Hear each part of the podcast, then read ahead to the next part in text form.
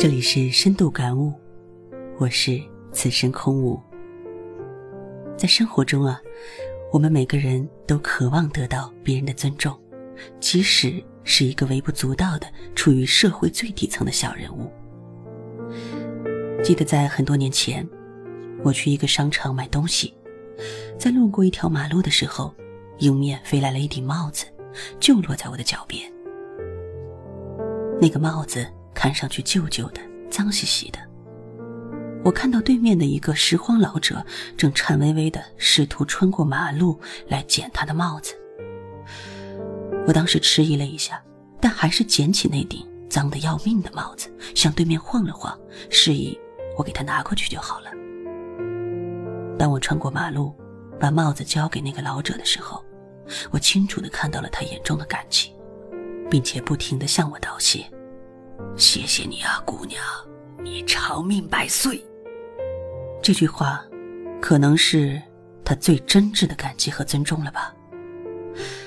我不知道“尊重”这个词究竟深藏了多少的深情厚谊，但我知道了，一个人，一个生活在大千世界中的人。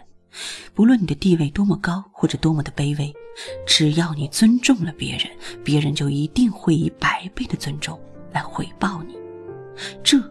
就是以心换心，这也是做人该具备的最起码的品德吧。世间的万物都在运动变化，不会一成不变。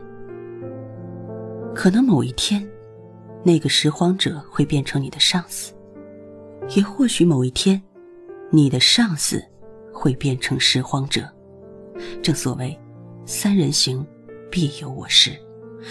一个真正懂得尊重别人的人，一定会懂得尊重自己的上司和父母，更会懂得尊重自己的下属和他身边每一个地位卑微的人。因为每一个人都有他的优点，而能够做到从别人的优点中吸取精华。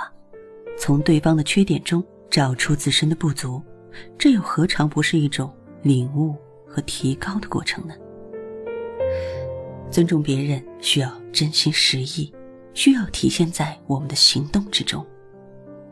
让我们用最真诚的善意，学会尊重身边的每一个人，尊重别人，也就尊重了我们自己。